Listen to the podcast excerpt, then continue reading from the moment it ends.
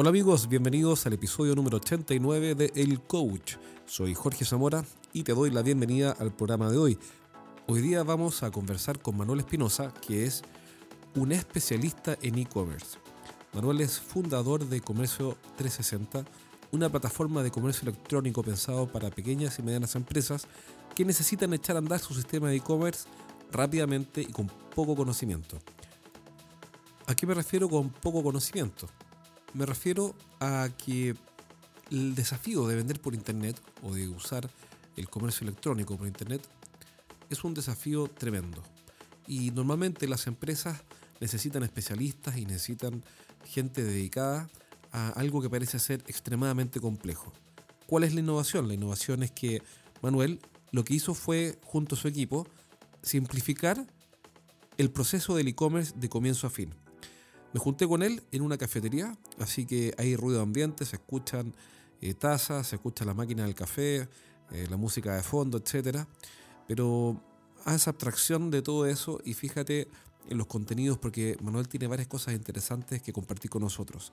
Te dejo con él, ojalá que saques eh, ideas de esta conversación y espero que puedas poner en práctica por lo menos un concepto al término de esta conversación que comienza ahora. Estamos hablando, por ejemplo, de alguien que tiene una página Facebook con miles de likes, pero no vende ni uno, que es el caso que te comenté recién. Exacto. Entonces, ahí lo que hay que preguntarse es qué estoy haciendo mal y al mismo tiempo qué estoy haciendo bien. Y, una vez que uno se lo pregunta, es ver la forma de preguntarle a esos mismos usuarios por qué no compra. Claro, sí, exacto. Pero en el fondo el, mito es que si uno tiene un carro de compra, la gente va a empezar a comprar y casi que va a hacer fila. Claro, eso es falso. ¿Y fue alguna vez así o nunca ha sido así? Nunca ha sido así. nunca, nunca, fue así, ni siquiera en los comienzos. Nunca, nunca, ha sido así. Lo que pasa es que el, hay, hay que partir de la idea que el, comercio electrónico es, es nuevo. Dentro, dentro de la historia del, del, comercio es nuevo. O sea, el, bien del comercio tiene miles de años, el comercio electrónico tiene 20 años, con, con suerte. Y dos preguntas, entonces, la primera pregunta es, ¿qué es el comercio electrónico? Porque quizás tenemos cosas distintas. La segunda, eh, ¿cuáles son las reglas? ¿Son las mismas del comercio? El... Mira, buena pregunta lo, lo de la regla. O quizás son los mismos principios, pero son otras reglas. Mira, yo creo que los principios son los mismos y que las reglas son diferentes. Y, básicamente las reglas son diferentes porque las reglas son líquidas. ¿Qué quiero decir? Si algo, o sea, como por el, el mundo digital se mueve muy rápido. El, hace cinco años atrás pensábamos que la gran historia de éxito de Internet era Facebook y después llegó WhatsApp y, lo hizo tambalear. Y ahora está Snapchat que Snapchat que, que, está dando vuelta al mercado. Por lo tanto la, flexibilidad que tiene el, mundo digital es muy eh, o sea, es muy flexible, muy elástico, por lo tanto las empresas tienen que ser muy dinámicas para poder para poder agarrar la ola, para poder agarrar tracción. ¿Por qué pasa que, la, que las empresas, por ejemplo, tienen likes y, me gusta, pero no venden? O, o, por qué tienen un carro de compra y no venden? Y dicen, al final es culpa del e-commerce, como que el e-commerce no sirve. Claro. Mira, yo, yo lo, lo, puedo decir de la misma forma que si uno se colocara en uno de los lugares más transitados de Chile, por ejemplo el Paseo Humada, y contara la cantidad de veces que la gente mira una vitrina. Van a ser miles de veces. Pero si tú eso después te pones a pensar cuánto compran, son 10, 50, 100. Entonces lo que hay que descubrir es cómo hacer que yo ingrese, que vaya más allá de, mirar mi producto. Y, esas preguntas son las que uno tiene que, empezar a realizarse en el curso electrónico. O sea, no es malo tener mil miradas. lo malo es tener mil miradas que no se generen las ventas. Entonces, ahí, y ahí uno tiene que preguntar. O sea, ¿Pero cómo le pregunté a un cliente? ¿O le pregunté, directamente a los clientes? Directamente. Directamente. ¿Es acercarse a los clientes de siempre, clientes nuevos? exacto. O sea, es muy importante cuando uno implementar el comercio electrónico, primero comenzar a venderle a los que ya estoy vendiendo, a mis cercanos. Y ellos me van a poder explicar a mí qué es lo que ven valor. Mm. Eh, voy a tener historias de éxito y, y después comenzar a vender, el, digamos, en el mundo exterior, en el mundo digital. Eh, ya entendiendo a los clientes digitalmente. O sea, si yo envío un correo electrónico a mis clientes de siempre y no me compran, es una señal súper potente que mis correos tienen que mejorar. Entonces, Que la propuesta tiene que ser mejor, quizás. que, que la propuesta tiene que ser mejor. En- en forma- decir- decirlo de forma un poco vulgar, pero tiene que calentarlos de alguna forma. Si no los Exacto. calienta, no. Exactamente. Y, y- y lo otro que sucede es que las personas a través de- del comercio electrónico también exigen tener beneficio. O sea, si yo no le ofrezco un beneficio adicional a lo que compran en el mercado tradicional, no van a ¿Para qué, comprar. claro, ¿para qué voy a comprar por la tienda? O sea, por el e-commerce si es que no tengo, no gano nada. Exacto. Entonces exigen un descuento, exigen un regalo, ¿Eso es lo que exigen esperan? un mejor trato. O sea, Sí, ya está asumido. O sea, el Sí. cliente compra por e-commerce y asumió que hay algo para él ahí. exactamente. Pasó, claro, en el fondo él dice, ok, yo no, no voy a ir a la tienda, sino que voy a comprar de una forma que para la empresa es más barata. Para, Exacto. para el proveedor es más barato, pero a cambio traspásame parte de esa eficiencia. ¿Esa es un Exacto. poco la lógica? ¿no? Exacto, exactamente. Ah, y, y- pero no todos los e-commerce, no todas las empresas que tienen carro de compra hacen eso. Pues llegan y publican al precio de lista y suponen que es suficiente. Exacto. Ah, perfecto. Y ahí se estrellan contra la realidad porque no, no le preguntaron al usuario qué es lo que espera. Mira O sea, qué simple. ¿eh? Qué simple entre comillas, digamos. Claro. Y hay una cuestión curiosa porque los clientes de mi consultora son todas empresas industriales, la mayoría. La, mayoría son empresas que venden productos industriales. Eh, y, como, y hasta ahora no he visto a ni uno usando e-commerce porque, no sé, si alguien vende repuestos no usa e-commerce, si alguien vende neumáticos o servicios o mantención o insumos no, no usa e-commerce, sino que usan call center. Eh, ¿Qué le dirías tú a alguien que, que no usa e-commerce porque dice no, porque yo soy industrial, no, porque yo vendo motores, no, porque yo vendo repuestos? ¿Qué le dirías tú? Mira, aquí voy a responder en parte la pregunta que tú me hiciste antes, que, que- ¿qué es lo que es comercio electrónico? Para mí, co- comercio electrónico son eh, est- establecer exitosamente una relación de negocio, pero, pero tiene distintos niveles. O sea, el comercio electrónico para una empresa industrial puede ser muy exitoso si él logra conseguir buenos leads. Y esos leads después los va a cerrar en el mercado tradicional porque su industria lo, lo, lo plantea de esa forma. Pero si yo logro disminuir costos en conseguir esos leads, eh, es un tremendo resultado para el comercio electrónico. Y después yo los puedo seguir educando y, y- y realizar upselling o vender ot- otro tipo de productos digitalmente, porque ya fue alguien que llegó por el mundo digital. Entonces, hay una gran oportunidad para el, para Pero el mercado interesante porque tú dices, o sea, hay una gran oportunidad en tu opinión. Sí, ahora tú dices algo que es bien interesante también, dices que en el e-commerce se trata de establecer relaciones. exacto, Ahora que use medios digitales es secundario, exacto. pero no basta con tener los medios digitales si no establezco relaciones, algo así. ¿no? Eh, exacto. ¿Por qué mi único canal para conseguir lead tiene que ser la feria? Claro. ¿Por qué tienen que ser la- las exposiciones? Si, si hoy en día digitalmente sé dónde están las personas, los puedo, los puedo capturar y, y transformar el lead de una forma mucho más económica y, y establecer una relación con ellos. Por ejemplo, supongamos que yo vendo, soy una empresa que vende eh, equipos para una cierta industria. Tú estás diciendo, por ejemplo, que yo podría hacer una campaña de LinkedIn y ese tráfico, eh, esos clics que logro mis avisos en LinkedIn que van dirigidos a un cierto perfil de cliente, o inventar a los gerentes de operaciones de esa industria, eso los envío a mi plataforma de e-commerce, por ejemplo. Exacto, exacto. Lo envío a mi plataforma de e-commerce, como tú lo mencionaste, pero eso no tiene que ser casual. Eso no puede, no puede, obedecer, no puede obedecer a que fue un acto afortunado. Eso tiene que ser una estrategia dirigida.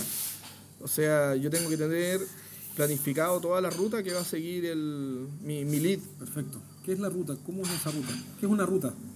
Mira, lo, lo- lo primero es, es uno preguntarse dónde están. ¿Dónde está mi, mi lead? ¿Dónde está mi, mi, mi objetivo? El lead son los, los clientes potenciales. Los clientes potenciales. Perfecto. ¿Dónde están mis clientes potenciales? Una vez que yo defino dónde están mis clientes potenciales, el- puedo, puedo definir dónde voy a ir y después viene la pregunta, el cómo lo voy a abordar. El- y para eso lo, lo- lo más habitual es generar contenido de valor. Y una vez que se genera contenido, contenido de valor, lo que yo voy a querer es, es tener sus datos para poder contactarlo. Después que le tengo los datos para poder contactarlo, tengo que empezar a establecer una relación con ellos. Mira, eso que tú dices, perdón interrumpa, es fundamental porque eh, lo que más me ha costado hacer que, los clientes de mi consultora entiendan es que necesitamos los datos de contacto. Eh, no basta con tener eh, una base de datos, por ejemplo, que uno le puede mandar un email, que, que sea con el nombre de la empresa y que diga estimado cliente, sino que necesitamos saber si es Carlos Pérez de la empresa, de la constructora X, si es Francisco Guzmán de la empresa Y, y a ellos hablarles como personas para empezar esta relación. ¿Te hace sentido? Completamente. O sea, de hecho, si uno analiza lo- los resultados de, la, de las bases de datos, digamos, eh, populares o, o bases de datos que son muy pobladas de datos, pero que son datos de mala calidad, la efectividad es súper baja.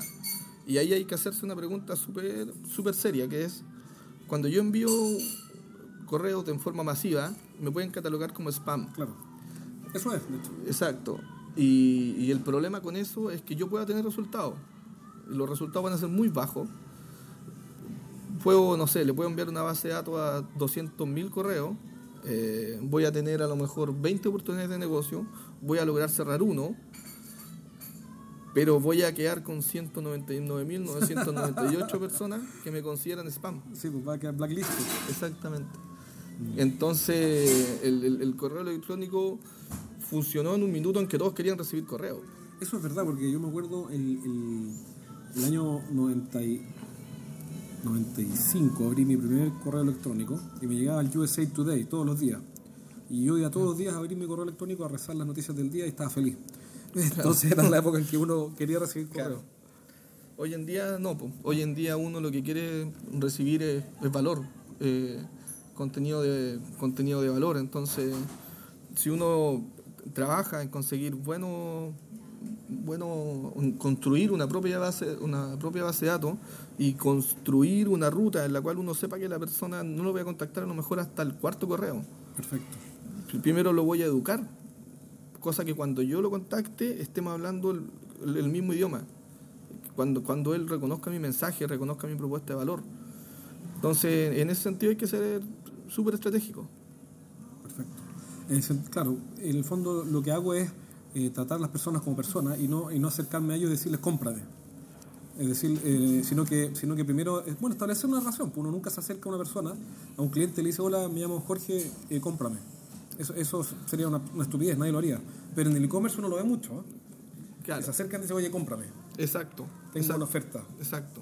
Ahora, para productos industriales no sirve para nada. Y para productos de consumo masivo, El, El- el- un contacto, una venta, es decir, eh, tengo una oferta de un producto que son zapatillas, por ejemplo, y es un producto conocido de compra impulsiva, ahí sí puede funcionar tal vez un, un este es el producto, esta es la oferta, cómprame. Sí, o sea, sí funciona, el, pero ahí lo que hay que tener es, cobertura, es cobertura, porque, o sea, generalmente, o sea, para que, para que esto sea efectivo, yo a la persona, a, través de traquearlo, digamos, de, con distintas herramientas, yo le hago un seguimiento para que realice la compra. O sea, yo le, hoy día le digo, la, cómprame las, las zapatillas con un 30% de descuento. Perfecto. Probablemente le interese, pero no va a realizar la compra ahí. O los que compren van a, no va a ser lo suficientemente significativo. Entonces después yo tengo que estar en su búsqueda, después tengo que estar en la- las páginas que visita. Y así voy Hacer con- remarketing. Exacto, hacer remarketing. El, pero aún así, el, ahí está el riesgo de, de de transformarse en, una, en, un, en un outlet, transformar Claro. mi marca en un outlet. Claro, Y eso lo puede hacer aquel que tiene una estructura de costos de outlet. claro, exactamente. Alguien que, que compite como outlet con una estructura de costos de outlet. Pero tal vez, si es que vendo zapatillas, quizá lo que más me convenga, eh, por ejemplo, en ese ejemplo de la- zapatillas, es, capturar sus datos de contacto y, establecer una relación con él, mostrarle videos de las zapatillas, aplicaciones de las zapatillas, eh, gente que da consejos para correr mejor y proteger tu columna usando esas zapatillas, y, un montón de cuestiones que al final generan la relación, crean valor, y cuando él esté listo para comprar, ya va a saber dónde comprar, algo así. E- Eso es. E- Exactamente eso es. Eso es. Eh, traspasarle, hacerlo conocer el valor de mi marca y, y después, digamos, poder establecer el. cerrar el negocio. Ahora, sin duda, igual tiene que haber acciones para que él compre inmediatamente, porque una tasa de usuario va a ser más impulsivo y a comprar. Claro. Pero, pero no va a ser una. no, no va a ser la, la, la- la que va a financiar todo mi negocio. Perfecto. Otra pregunta. eh, eh, tu sistema se llama Comercio 360. Sí. ¿Por qué ese nombre? El. Mira, o sea, Comercio 360 nació de, mi propia experiencia, digamos, vendiendo en, eh, internet con Cubón Emprendedor. Y nos dimos cuenta que para poder vender en internet había que realizar muchas acciones. Y esas acciones generaban finalmente un, círculo virtuoso. Y después que descubrimos, digamos, estas acciones que había que realizar, decidimos empaquetarla y transmitir el conocimiento a través de una herramienta. Y por eso se llama Comercio 360, porque uno tiene que, tiene que realizar distintas acciones y esas acciones, digamos, eh, cierran un, ciclo y inmediatamente se abre otro ciclo con el mismo cliente. Es como, es como una especie de túnel por el cual entro y voy avanzando por etapas ordenadas tu sistema. Exacto. Perfecto. ¿Y qué es lo que gana, en una, en una frase, qué es lo que gana alguien usando tu sistema? Eh, usando metodología.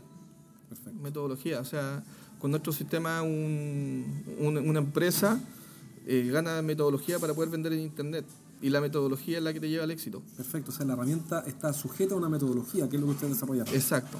Si alguien te quiere contactar o quiere saber más de tu software y de tu metodología, que es lo más importante, como tú dices, eh, ¿cómo lo puede hacer? Mira, tienen que ingresar a www.comercio360.cl. Comercio 360 es 360. 360. Comercio360.cl. Perfecto. Y ahí nos pueden contactar a través de la, de la página web. O escribir a manuel comercio360.cl. ¿Qué pasa si una empresa que es una agencia de marketing, por ejemplo, quiere usar esto para darle un servicio a sus clientes? ¿Tienen considerado esa opción? Sí, no, nosotros tenemos un, canal de distribuidores en los cuales las agencias eh, son nuestros principales partners. Entonces lo que con ellos hacemos es realizar un, eh, establecer una relación de negocio de distribuidor donde ellos tienen beneficios por, por comercializar el producto, tienen premio y se traspasa también conocimiento para que puedan vender la herramienta. Excelente. O sea, si hay alguna agencia de marketing digital que nos esté escuchando, eh, puede entrar a comercio360.cl y buscar un partner eh, aquí que le va a permitir no solamente eh, darse, darle servicio de e-commerce, sino que además le van a enseñar a asesorar a su cliente en estrategias digitales. Exacto.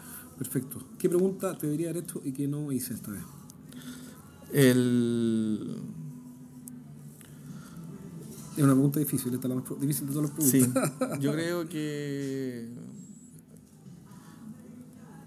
¿Cómo se realiza la, primera venta? ¿Cuándo, ¿Cuándo se.? O sea, ¿cómo una empresa de comercio electrónico puede realizar la primera venta? ¿Cuál es la respuesta? Eh, la respuesta para eso es que eso se va a lograr una vez que conozcan a, a, su, a su usuario y antes de eso van a pasar por una procesión y esa procesión son hipótesis para poder generar la ruta. Perfecto. Pero es un desierto por el que hay que pasar. Es un desierto por el cual hay que pasar, pero con metodología se pasa eh, con, con, con, menos sufrimiento. Eh, hay mayores certezas de llegar a, a, la, a, la, a la luz y se obtienen resultados. Excelente. Gracias, Manuel. Un abrazo y te agradezco esta entrevista. No, gracias a ti. Bueno, esa fue la entrevista a Manuel Espinosa de Comercio 360. Em, yo me quedé con varias cosas interesantes. Una de esas es que uno siempre relaciona el e-commerce con eh, productos de consumo masivo, con B2C. Por ejemplo, hablamos en algún minuto ahí de las zapatillas, de, qué sé yo, ropa, zapatos, eh, relojes. Hay un montón de tiendas que son muy exitosas vendiendo productos de consumo masivo a usuarios finales con e-commerce. Pero ¿por qué no usar el comercio electrónico también para B2B o business to business, para productos o servicios industriales? ¿Por qué si en este momento estás escuchando este programa y vendes repuestos o vendes insumos o vendes eh, o algunos servicios estandarizados, ¿por qué no venderlos a través de una plataforma de e-commerce que tenga una gran ventaja para tu cliente y tiene además una ventaja para ti. Y esa ventaja es que lo que estás haciendo con el e-commerce es reducir el costo de la administración de esas órdenes. Y con eso obtienes una mejor rentabilidad que si tuvieras, por ejemplo, designado un ejecutivo de venta, que, que es bastante caro, para administrar pequeñas órdenes de, voy a inventar 100, 500 o tal vez 1000 dólares. Eh, es mucho mejor entonces hacer que los clientes eh, tengan los incentivos necesarios para meterse al e-commerce, al carro compra y comprar directamente o usar una cuenta corriente contigo, pero que el costo de la atención pase a ellos y con eso entregarles una ventaja y tú por tu lado bajar el costo de la administración de cada orden. Así que eh, si estás usando, si estás vendiendo productos industriales, piensa cómo usar el e-commerce para llevar tu negocio al próximo nivel Espero que este programa haya sido de tu interés. A mí, en lo personal, la conversación con Manuel me interesó mucho. Recuerda contactarlo a Comercio 360 y nos vemos pronto en un próximo programa, en otro episodio de El Coach. Lo olvidaba. Acuérdate de pasar por nuestra página web estrategiasdeventa.com, visítanos y descarga los primeros tres capítulos de mi libro Los siete pecados de los ejecutivos de venta, cómo vender más dejando de cometer errores, o tan solo suscríbete a nuestro newsletter y cada 10 o 15 días recibirás un email con información interesante, útil y valiosa que podrás poner en práctica con tus ejecutivos de venta o con tu equipo. Un abrazo, nos vemos pronto.